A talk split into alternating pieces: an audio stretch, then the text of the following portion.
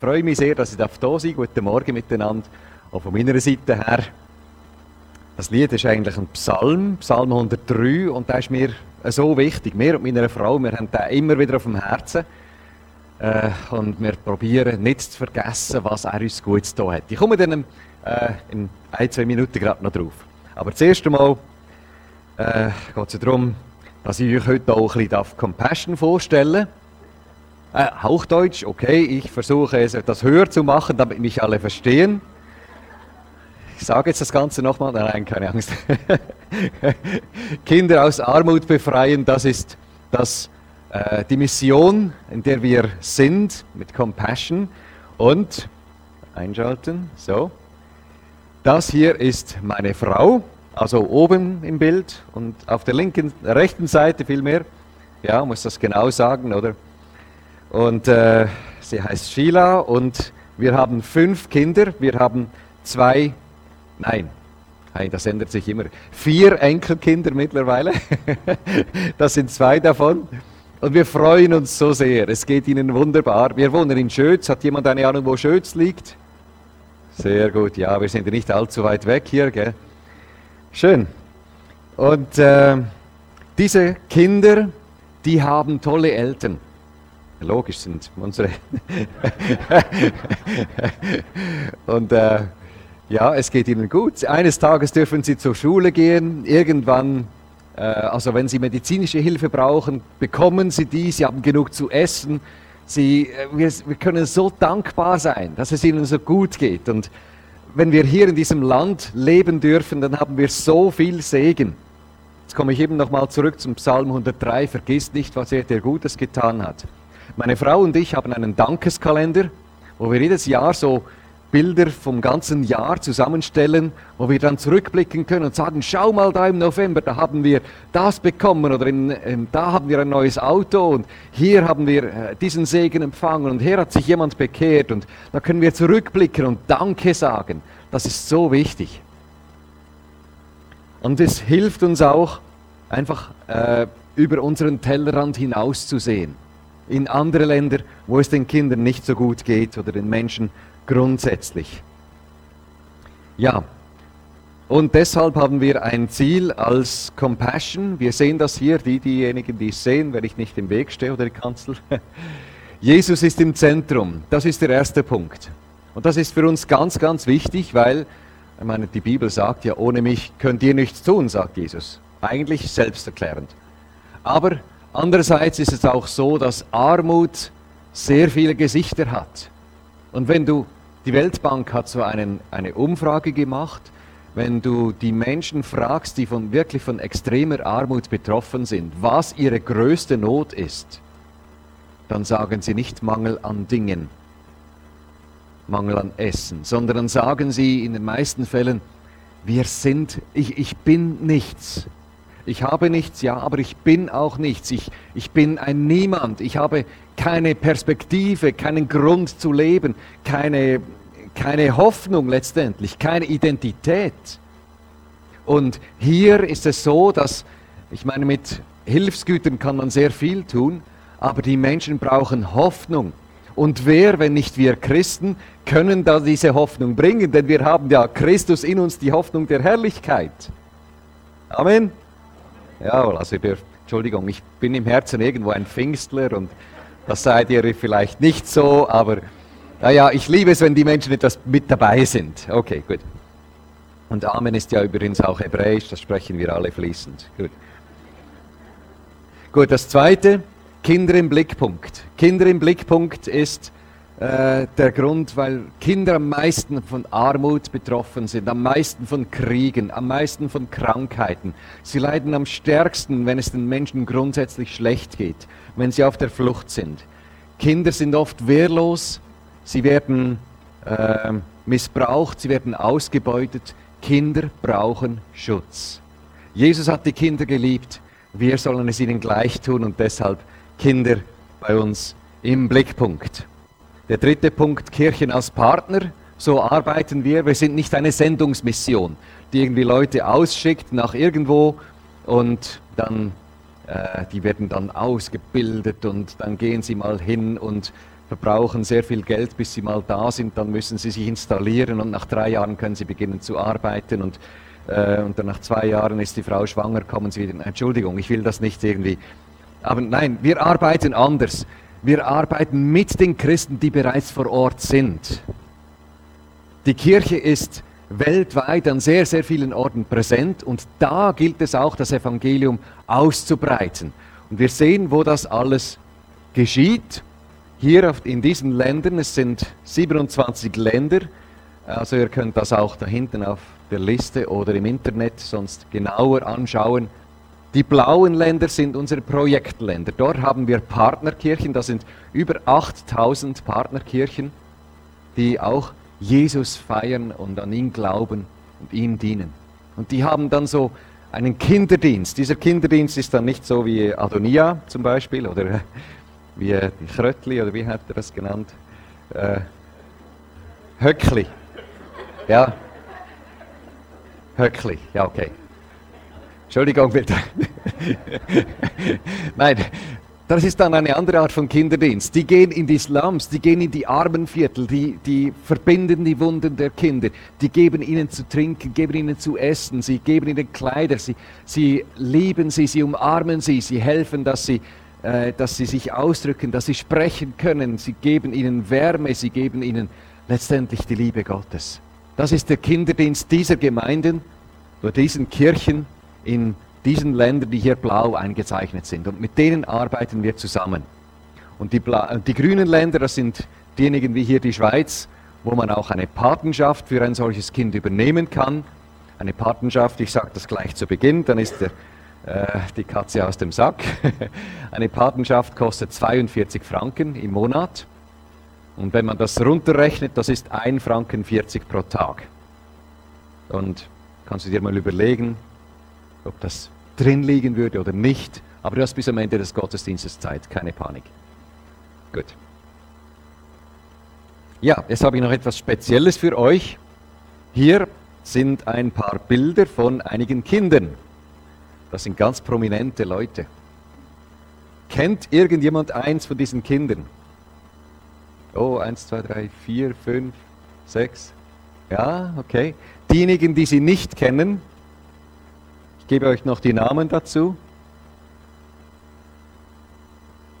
Des Rätsels Lösung ist, das sind die Patenkinder der FEG Stanz.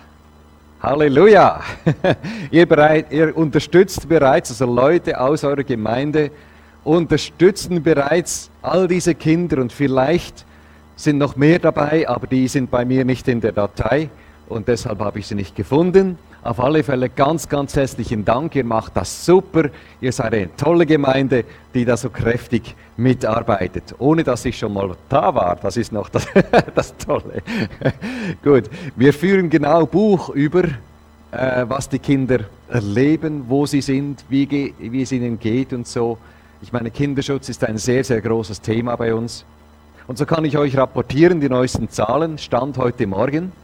Seit Beginn ihrer Patenschaft haben diese Kinder gemeinsam 25.872 Stunden im Kinderzentrum verbracht. Während Covid waren es ja Unterbrüche. Das gleiche gilt für die Mahlzeiten, gab es auch Unterbrüche, aber sie wurden zu Hause versorgt. Aber sie haben in den Kinderzentren 3234 Mahlzeiten bekommen. Sie haben 20 Bibeln bekommen, also die Älteren bereits die zweite, weil es ist ja auch äh, altersgemäß, dass sie verteilt werden. 54 medizinische Untersuchungen. Und jetzt, jetzt wird es interessant. Es gibt ja Briefkontakt zwischen Paten und Patenkindern. Die Patenkinder haben 37 Briefe an euch geschickt. Und jetzt kommt es aus, wie viele umgekehrt. Ich höre da schon ein Oh oh. Gut, es sind 19. Also das ist mehr als eins pro Patenkind. Das ist schon mal sehr gut. Aber äh, ich meine, wenn man weiß, wenn man mal sieht, wie die Kinder diese Briefe lieben und wie sie sie irgendwo verstecken, damit sie ja niemand nimmt und in einer Blechdose, wenn sie eine haben, die werden, das ist ihr größter Schatz und die werden dann 50 Mal gelesen, bis man sie auswendig kann und dann werden sie rumgezeigt. Die sind so wertvoll weil da vielleicht drin steht, hey, ich liebe dich, ich hab dich lieb, Jesus liebt dich, ich gebe dir einen Bibelvers, ich bete für dich jeden Tag. Wenn da solche Sachen drinstehen, die können das Leben verändern. Und deshalb, wenn ihr Patenkinder habt, schreibt doch wieder mal einen Brief. Geht ganz einfach, könnt auf Deutsch schreiben, könnt via Handy, via Computer schreiben, alles kein Problem. Aber äh, gut, das ist jetzt nicht das Hauptthema. Jetzt möchte ich langsam zur Predigt überkommen, rüberkommen, aber zu Beginn noch ein kleines Filmclipchen, dass ihr euch vielleicht das Leben so eines Kindes etwas besser vorstellen könnt. Ja, ich denke, man hat es trotzdem, trotz der Schwankungen gesehen. Dieses Kind, die Deborah, I am small, but I will be big. Ich bin klein, ich werde groß sein. Und, und ich werde, ich habe Hoffnung, weil ich Eva, meine Patin, habe, die mich unterstützt. Es ist so wertvoll und es ist so schön zu sehen, wie so der Leib Christi auf der ganzen Welt so zusammenarbeiten kann und gemeinsam das Werk Christi tun. 400 Millionen Kinder haben heute vielleicht keine Mahlzeit. 80 Prozent dieser Kinder sind unter fünf Jahre alt. Jede Minute sterben elf Kinder unter fünf Jahren, vier davon aus Wassermangel. Das sind erschreckende Zahlen. Das sind schlimme Zahlen. Armut beschäftigt einen großen Teil der Menschheit. Armut ist aber auch in der Bibel ein sehr dominantes Thema und es ist klar, wenn die Bibel über Armut spricht, dann geht es nicht um Prognosen oder Statistiken, sondern geht es auch, hat es auch etwas mit uns zu tun. Dann hat es mit einem Auftrag zu tun, den die Bibelleser ausführen sollen. Und äh, das hat ja William Booth, der Gründer der Heilsarmee, schon erkannt. Ich bin hier nicht in einer Heilsarmee, ich weiß, aber es sind doch auch Geschwister, wir lieben sie auch, oder? Und der hat schon gesagt, wenn noch ein Kind, solange noch ein Kind hungert, will ich kämpfen. Und ich denke, das ist sehr biblisch, was er sagt. Er war entschlossen zu kämpfen, dass Menschen essen können und das Evangelium zu hören. Genauso sind wir von Compassion entschlossen, ganzheitliche Hilfe zu bringen. Aber eben auch die frohe Botschaft, die muss zwingend drin enthalten sein. Ich habe einen Bibeltext aus Galater 6, Vers 7 und folgende und den möchte ich euch jetzt mal lesen. Galater 6, jawohl. Irrt euch nicht, Gott lässt sich nicht spotten. Was der Mensch sät, das wird er ernten. Wer auf sein Fleisch oder eigentlich in sein Fleisch hinein sät, der wird vom Fleisch das Verderben ernten. Wer aber auf den Geist oder in den Geist hinein sät, der wird vom Geist das ewige Leben ernten. Und spätestens hier sollte diese Botschaft die Aufmerksamkeit eines jeden von uns haben, weil es geht ums ewige Leben. Und das wollen wir ja, oder? Okay, wer in den Geist sät, wird das ewige Leben ernten. Lass uns aber Gutes tun und nicht müde werden, denn zu seiner Zeit werden wir auch ernten, wenn wir nicht nachlassen. Darum, solange wir noch Zeit haben, wir wissen nicht, wann Jesus wiederkommt, es könnte sehr bald sein. Du predigst ja jetzt auch über die Offenbarung, habe ich gesehen. Wer weiß, wie lange wir noch da sind. Solange wir noch Zeit haben, lass uns Gutes tun an jedermann, am allermeisten aber den Glaubensgenossen. Okay, dieser Text sagt, wir haben zwei Versionen, wie wir sehen können. Zwei Möglichkeiten. Auf das Fleisch, und da ist nicht das Steak gemeint, das uns jetzt nach dem Gottesdienst erwartet, vielleicht, Entschuldigung, Vegetarier, äh, sondern das ist, das ist unser eigenes, also die menschliche Natur ist das. Und auf den Geist können wir sehen, und das ist der Heilige Geist. Denn nur von ihm können wir ja auch das ewige Leben ernten. Das kommt nicht vom menschlichen Geist, also ist es der Heilige Geist. Mit Fleisch ist also unsere menschliche Natur gemeint, das heißt unser Egoismus, unsere Selbstzentriertheit. Und in der Welt um uns herum zählt ja genau nur noch das. Oder? Das, das scheint je länger, je mehr die, die große Religion zu sein. Ich, mich, meiner, mir, Herr segne uns alle vier. Der Humanismus setzt Menschen ins Zentrum des Universums. Es muss für mich alles stimmen. Habt ihr diesen Satz auch schon gehört? Vielleicht schon selber gebraucht. Es muss für mich stimmen. Egoismus pur. Das ist oft sogar in der Kirche der Fall. Also nicht bei euch natürlich. Ich meine, ihr habt vorher das Lied gesungen, das, das Mittelpunkt und äh, ja, Jesus ist im Mittelpunkt und ich muss Abschied nehmen von meinem Egoismus. Ich war tief beeindruckt von äh, dem Text in diesem Lied. Die Melodie hat mir etwas Schwierigkeiten bereitet, aber der Text war gut. Der war wirklich gut. Aber sonst, wir, wir sehen das so oft, oder? Die, der Lobpreis muss so sein, dass er mir gefällt. Sonst gehe ich. Es gibt andere Gemeinden, die machen nach meinem Gusto Lobpreis. Da gehe ich dann hin. Und es kommt auf den Unterhaltungswert an. Die Predigt darf ja nicht zu lange dauern. Sonst müsste ich ja mein Mittagessen um eine Viertelstunde nach hinten schieben. Das geht gar nicht. Mein Parkplatz für mich, also der muss natürlich frei sein. Also wenn da jemand steht, dann wehe. Oder noch schlimmer, wenn jemand auf meinem Stuhl sitzt in der Gemeinde. Huha, geht dann gar nicht. ja, ich meine, gewisse Leute haben solche Probleme, das stimmt. Oder viele Lieder, die wir singen, die stellen uns und ja, unser Leben, unsere Gefühle ins Zentrum. Es geht um mich und nicht mehr um Christus, den Gekreuzigten. Achtet mal darauf, wenn ihr Lieder singt. Ich habe Freude gehabt heute Morgen, wie das auch auf Jesus hin gerichtet war. Aber es gibt viele andere Lieder. Dass es mir wohl ist und was ich empfinde und was ich fühle und wer ich bin und so weiter. Aber es geht um Christus, den Gekreuzigsten. Wenn es um uns geht, dann sehen wir auf unser Fleisch. Und wenn es um Christus geht, dann sehen wir auf den Geist. Und dieser Boden ist eben der andere Boden. Das Reich Gottes ist, ist dieses, äh, oder das äh, Sehen auf den Geist, in den Geist hinein, ist das Sehen in das Reich Gottes. Was dort zählt, ist oft genau das Gegenteil von dem, was beim Fleisch zählt. Es geht nicht mehr um Selbstverwirklichung, ich hasse dieses Wort, sondern es geht um Christusverwirklichung in mir. Darum sollte es uns gehen als Christen.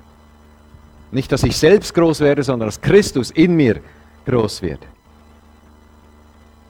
Prioritäten werden zurechtgerückt der Mittelpunkt, wie wir gesungen haben, der Mittelpunkt meines Lebens bin nicht mehr ich, sondern Jesus und sein Reich. Matthäus 6, 33. Ähm, wie heißt's? Genau, danke. Trachtet zuerst nach dem Reich Gottes und nach seiner Gerechtigkeit und dann wird euch alles andere zufallen. Wir brauchen uns nicht um uns selber Sorgen zu machen, sagt die Bibel an sehr vielen Stellen, wenn wir zuerst das Reich Gottes im Visier haben und auf den Geist sehen. Paulus ermahnt uns in diesen Heiligen Geist hinein zu sehen. Und nur das wird letztendlich Frucht bringen. Und damit wir verstehen, was er damit meint, lesen wir noch mal, schauen wir nochmal im Text zurück, in Vers 9. Da steht, lasst uns Gutes tun und nicht müde werden. Vielleicht dazu eine Parallelstelle aus dem Hebräer 13. Lass uns Gutes tun und mit anderen teilen, denn an solchen Opfern hat Gott gefallen. Also in den Geist zu sehen heißt also Gutes zu tun. Ja, gut, es ist das ein sehr weiter Begriff. Äh, aber wir, wir sollen nicht nachlassen. Das heißt, wir sollen nicht müde werden, nicht aufhören, sondern beständig dranbleiben. Wir sollen einen Lebensstil führen, der darin besteht, anderen Gutes zu tun. Beständig. Und das ist so wichtig, dass Paulus es gleich nochmals wiederholt im nächsten Vers, Vers 10. Wir sollen, lass uns also, wie wir Gelegenheit haben, Gutes tun mit allen. Und dann konkretisiert er es noch und sagt, dass wir vor allem den Glaubensgenossen Gutes tun sollen. Ja, Gutes tun, also ist ja so ein genereller Auftrag. Was versteht man denn darunter? Je nach eigenem Gutdünken könnte man sagen, ja, also ich erfülle das zu 100 Prozent. Ich meine, ich bin doch so ein lieber Mensch. Oder? Ihr kennt mich zwar nicht, also du kennst mich ein bisschen, aber Fritz kennt mich ein wenig. Bin ich ein lieber Mensch? Ach, lass mir das. Ne, also äh, ich, ich, ich tue doch niemandem etwas Böses, oder? Also keine Ahnung, äh, was, man, was man an mir aussetzen könnte. Ich bin doch ein guter Mensch. Erfülle ich zu 100 Prozent, können wir sagen. Oder wir können sagen, also ich habe keine Ahnung, wann ich zuletzt jemandem etwas bewusst wirklich Gutes getan habe. Das ist ja schon sehr lange her. Und also bei mir stimmt das überhaupt nicht. Und so könnten wir uns auf der Skala zwischen 1, äh, zwischen 0 und 100 Prozent irgendwo selbst einreihen und uns nach eigenem Gutdünken definieren. Das ist etwas schwierig, wenn wir keine Anhaltspunkte haben. Nun, was versteht die Bibel darunter? Es ist hier nicht ganz klar definiert, aber man muss die Bibel ja immer mit der Bibel auslegen, sagte Martin Luther damals schon. Und in, vom Rest der Bibel wird es klar, dass wir, was wir auch zu Beginn gesehen haben, dass Jesus ein besonderes Augenmerk auf Menschen legt, die in Armut leben. Zehn Prozent der Bibel sprechen über dieses Thema. Habt ihr das gewusst? Wenn wir jeden Vers, der über Armut und Gerechtigkeit spricht, aus der Bibel rausnehmen würden, dann würde die Bibel auseinanderfallen. Jeder zehnte Vers würde fehlen. Ist erschreckend, diese Anzahl. Jesus hat ein besonderes Herz für die Armen und ich meine, wie hat Jesus seinen Dienst begonnen? Er war da in Nazareth, in dieser Synagoge, oder? Und es wurde ihm die Schriftrolle des Jesaja gegeben. Und er öffnete sie und fand, heißt es, die Stelle, an der geschrieben wird, Jesaja 60. Und er zitiert mehr oder weniger wörtlich daraus und sagt: Der Geist des Herrn ist auf mir, er hat mich gesandt oder gesalbt, gute Botschaft zu bringen den Reichen. Das hat zu lange gedauert.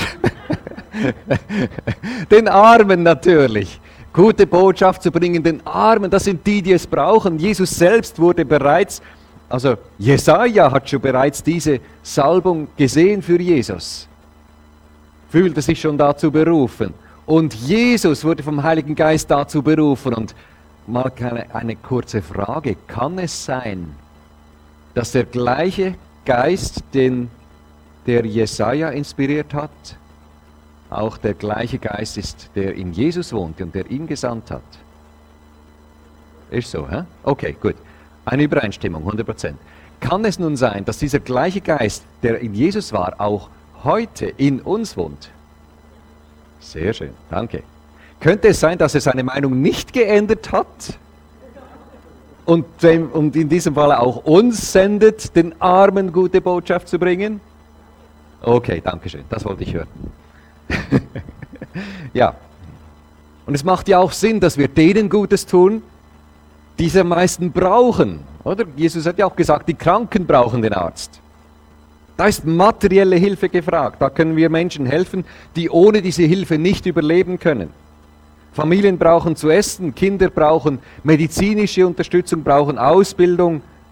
Aber materielle Hilfe greift zu kurz, wie ich es anfangs gesagt habe. Christen haben deshalb nicht nur einen materiellen Auftrag, Gutes zu tun den Armen, sondern auch einen geistlichen Auftrag, die Liebe Gottes weiterzugeben. Die Not ist groß. Ich meine, schauen wir die Welt an im Moment. Chaos, Pandemien, Erdbeben, Naturkatastrophen. Sie häufen sich. In Afrika gab es vier Regenzeiten ohne Regen, ohne einen einzigen Tropfen.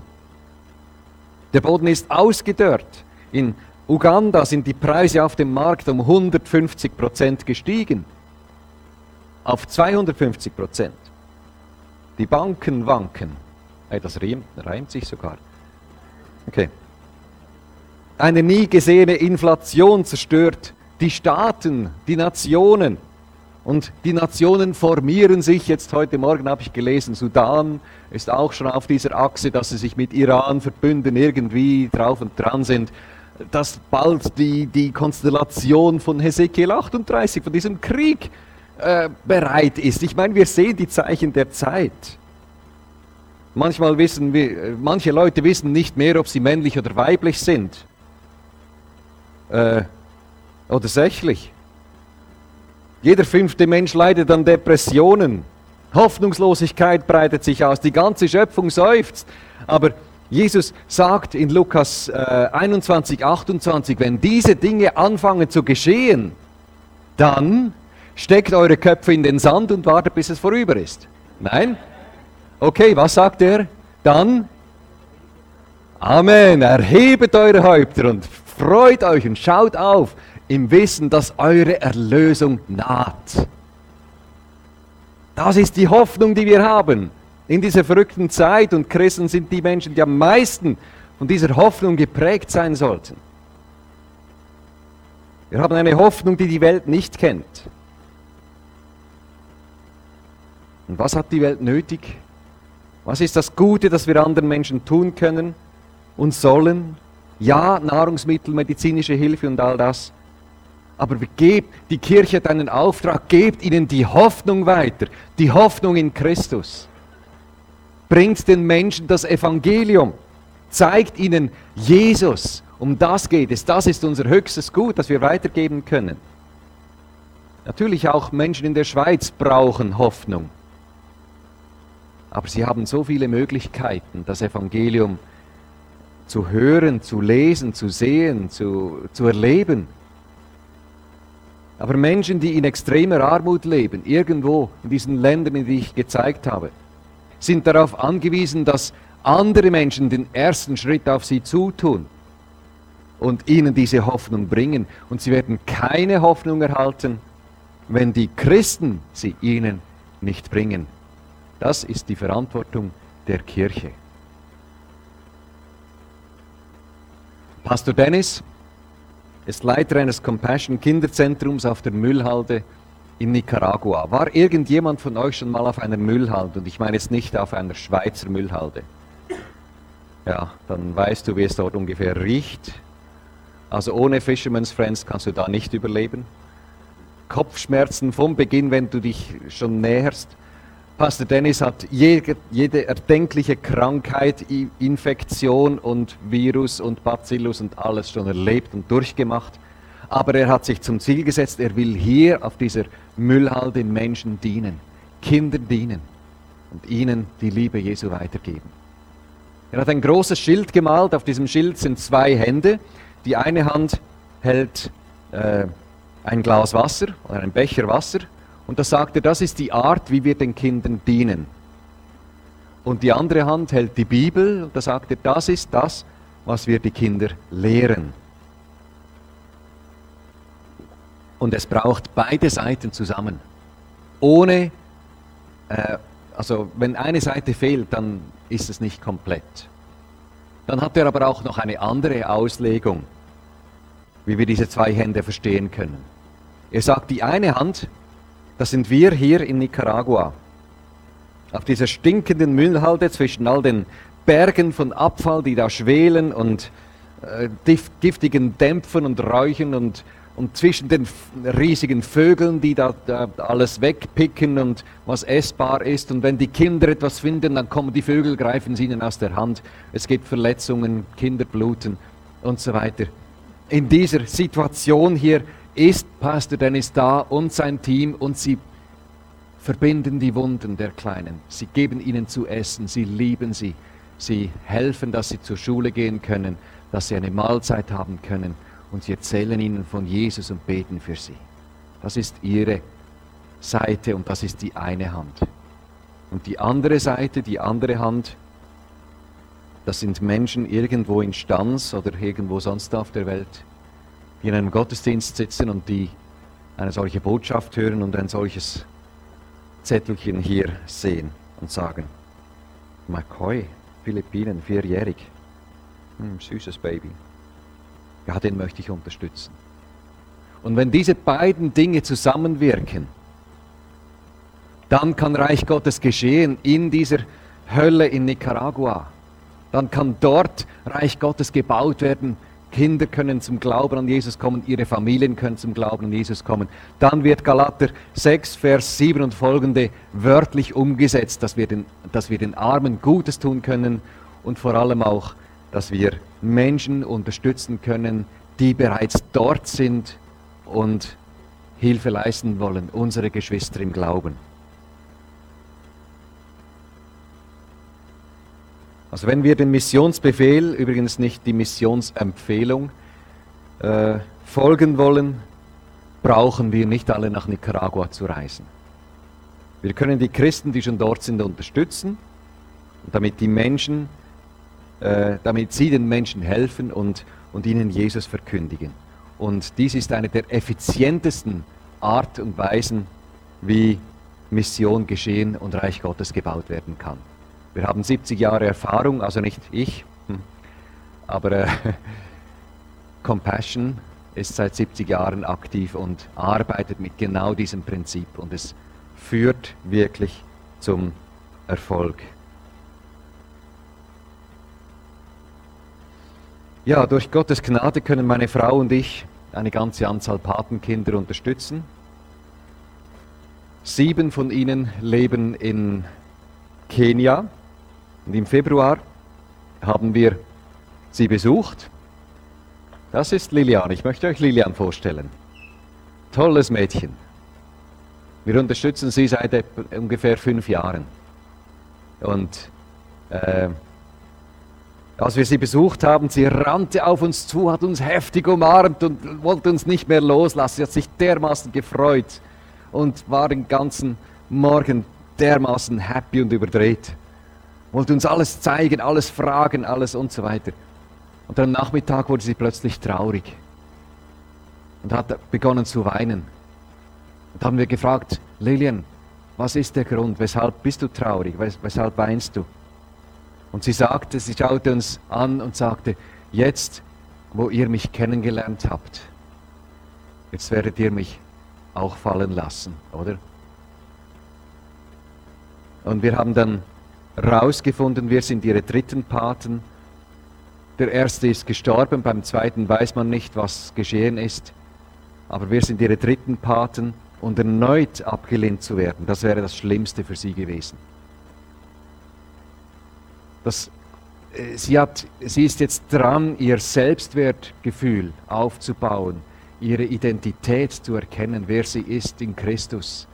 Und wenn so ein Reinfall kommt, wenn wir sie jetzt aufgeben, sie hat gedacht, jetzt wo wir sie kennen, jetzt ist sowieso alles vorbei. Jetzt sehen wir, wie schlecht das sie ist. Wir wollen aber den Kindern Wert und Würde und Hoffnung und Identität vermitteln. Und deshalb ist es immer schade, wenn Patenschaften frühzeitig aufhören. Natürlich haben wir ihr versichert, hey Lilian, nein, wir lieben dich, du bist so, so kostbar.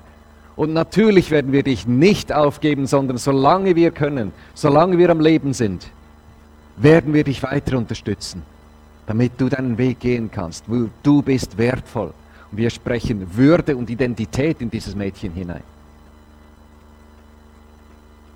Wir wollen nicht Paten gewinnen, die unter Druck unüberlegt Ja sagen und sich dann später umentscheiden zu, äh, zu Lasten der Kinder, sondern wir wollen Paten, die ihr Herz für Kinder in Armut öffnen, weil sie einerseits die Not sehen, aber wir wollen uns nicht von der Not treiben lassen, sondern vom Geist führen lassen.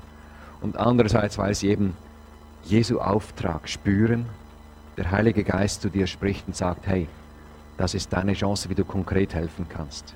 Wenn es ein Auftrag des Heiligen Geistes ist, dann ist es auch nicht Druck von mir, weil ich will keinen Druck machen. Wenn es der Heilige Geist ist, ist es sein Problem. Nicht, nicht meine Sache. ich bin nur hier zum Informieren. Gut. Ein weiteres Patenkind muss ich euch, ja, wir haben nicht mehr allzu viel Zeit, aber äh, kurze, lange, kur lange Geschichte, kurzer Inhalt. Das ist meine Frau Sheila und ich. Sheila und Daniel mit Sheila Daniel. Das Mädchen heißt zum Vornamen Sheila, zum Nachnamen Daniel. Wir wollten einmal in unserer Vergangenheit, vor drei, vier Jahren, ein Sabbatical machen in den USA für drei Monate. Wir haben zehn Jahre gespart darauf. Und wir haben zueinander gesagt, schau mal, Schatz, wenn wir jetzt nicht etwas äh, weniger großzügig sind mit unserem Geld und überall das Geld weitergeben, dann werden wir das nie schaffen. so sind wir übereingekommen, etwas weniger großzügig zu sein. Gott hat das offenbar gehört, er hört alles. Und er war offensichtlich nicht einverstanden, denn wir haben, ich habe damals die äh, Kinder für, das, für den nächsten Gottesdienst rausgesucht und da erschien dieses süße Mädchen auf meinem Bildschirm. Und ich habe das gesehen, habe meine Frau gerufen und gesagt, Sheila, komm mal. Sie, ich habe ja Homeoffice, als sie gekommen hat, auf meinen Bildschirm geschaut und sieht dieses Mädchen und sagt, ja, wie süß und oh, ganz schwarz und oh. Und, wie, und in Kenia, wo die anderen sind so süß. Und wie heißt es? Sheila Daniel. Äh, und das war dieses Mädchen. Fazit, du kannst nicht mit Gott streiten, es bringt nichts. Es ist für nichts. Gott hat gewonnen. wir haben dieses Patenkind auch noch genommen. Okay, wir konnten unsere, unser Sabbatical trotzdem machen. Es war sowas von gesegnet, es war wunderbar. Wir preisen Gott dafür. Also, hier sind wir bei Sheila Daniel zu Besuch. Wir haben schon viel gesehen, aber solche Armut noch nie. Slums sind relativ wohlhabend im Vergleich zu dem, was wir dort gesehen haben. Das hat uns sehr aufgewühlt. Da waren Hütten mit Lehm und Ton. Ich habe hier, glaube ich, ein Bild, jawohl. Und Dächer aus Palmblättern, die immer wieder von den Termiten abgefressen werden, müssen immer wieder erneuert werden. Wenn es mal regnet, wenn es dann tatsächlich mal kommt oder feucht wird, dann fallen die Wände nach ein paar Tagen zusammen. Muss immer wieder daran gearbeitet werden. Betten aus Palmwedeln, Wasser in Kanistern, die sie von weit her holen mussten, keine Transportmöglichkeit, äh, keinen Strom, natürlich ganz zu schweigen von einem Handy. Kokosnüsse als einzige vorhandene Nahrungsmittelquelle, plus die Milch einiger Ziegen, deren Kauf wir ihnen vor einem Jahr durch ein kleines Familiengeschenk von 30 Franken ermöglicht haben. Etwas einzupflanzen ist absolut sinnlos auf diesem ausgetrockneten, dürren Boden. Drei Tage pro Woche missbezahlte Arbeit für den Vater, für die fünfköpfige Familie und die Großmutter. Aber sie sind wirklich gläubig. Sie glauben an Jesus. Sie können zwar nicht lesen, aber sie können ein paar Bibelverse auswendig, weil sie zur Kirche gehen. Und Sheila ist nun die einzige, die lernt zu lesen, die erste in der Familie, aber sie ist noch jung und kann es noch nicht so gut. Aber sie versuchen Bibeltexte auswendig zu lernen, sie versuchen die Lieder auswendig zu lernen, damit, damit sie Gott preisen können, der zu ihnen steht durch alle Situationen hindurch, der bei ihnen ist in aller Not und der sie durchträgt und der uns ihnen gesandt hat. Das war noch äh, das, was da für sie natürlich an diesem Tag das Größte war. Sie haben Paten für ihre Tochter und damit geht es der ganzen Familie besser. Sie preisen Gott. Und das ist auch, was unser letzter Vers hier sagt. Lasst uns Gutes tun an jedermann, am allermeisten aber an des Glaubens Genossen. Es sind Menschen, die an Jesus glauben und die wir im Himmel wiedersehen werden. Ja, im Vers 10 gibt es auch eine Komponente der Dringlichkeit. Wir wissen nicht, wie wir es gesagt haben, wann Jesus wiederkommt. Aber die Bibel sagt, solange wir noch Zeit haben, lasst uns Gutes tun. Und hier ist der Punkt, wo wir reinkommen. Es warten zurzeit ungefähr 120.000 Kinder auf einen Paten oder auf eine Patin. Eine Patenschaft ermöglicht dir an den schlimmsten Orten in den ärmsten Regionen der Welt einem Kind Hoffnung und Würde zu geben. Eine Patenschaft bedeutet Sehen in den Geist Gottes hinein. Es gibt noch andere Arten, natürlich, wie wir in den Geist Gottes sehen können, aber das ist mal das, das was ich euch heute vorstelle. Und wenn du das möchtest, kannst du gerne nach dem Gottesdienst zu mir an den Tisch kommen und dann werde ich dir helfen, wie man so eine Patenschaft starten kann. Unser Bibeltext aus dem Galaterbrief beinhaltet zweimal die Aufforderung, nicht die Empfehlung, tut Gutes. Und der Bibeltext beinhaltet außerdem die Warnung, Gott lässt sich nicht spotten. Wer in den Geist sät, der wird vom, äh, wer, wer auf das Fleisch sät, der wird Verderben ernten. Aber der Bibeltext enthält auch die Verheißung für diejenigen, die, äh, die für diejenigen gilt, die das befolgen. Wer in den Geist hineinsät, in das Reich Gottes hinein, der wird vom Geist das ewige Leben ernten. Das ist ein klares Versprechen Jesu, dem wir volles Vertrauen schenken können. Ich gehe nicht weiter auf den Kontext jetzt ein, was es heißt, das ewige Leben zu erhalten. Ihr habt den Glaubensgrundkurs nehmt daran teil, es ist eine gute Sache. Da wisst ihr alles, was das ewige Leben dann betrifft. Aber lasst uns auf den Geist sehen, dann werden wir das ewige Leben ernten. So, jetzt habe ich noch eine kleine Information für Leute unter uns, die, ich weiß nicht, habt ihr einen Livestream? Nein, okay, gut. Alle hier? Gut. Falls ihr euch heute nicht entscheiden könnt, ihr könnt euch zu Hause am PC auch entscheiden und Compassion eingeben, werde Pate anklicken und dort eine Patenschaft ausfüllen.